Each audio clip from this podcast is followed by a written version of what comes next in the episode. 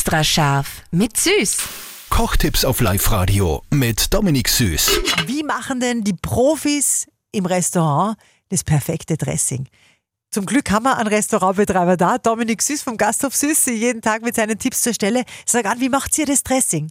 Also für ein bisschen mehr Menge machst, nimmst vielleicht zwei Dotter, dann kommt dazu ein bisschen Senf, Salz, Pfeffer, ein guter Essig äh, kommt dazu, Balsamico oder was auch immer, kann man sich zwei, drei verschiedene Sorten aussuchen, je nach Geschmack.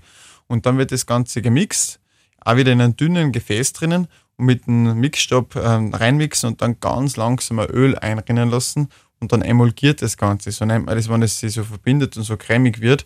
Wenn es dann schon zu cremig wird, kann man wieder ein bisschen Wasser dazugeben. Ist Plus- eigentlich fast eine Mayonnaise dann. Fast wie Mayonnaise, ja genau.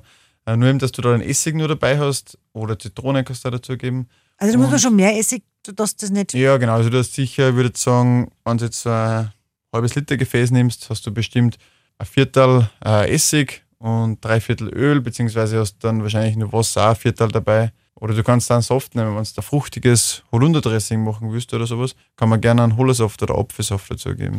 Extra scharf mit Süß. Kochtipps auf Live-Radio mit Dominik Süß.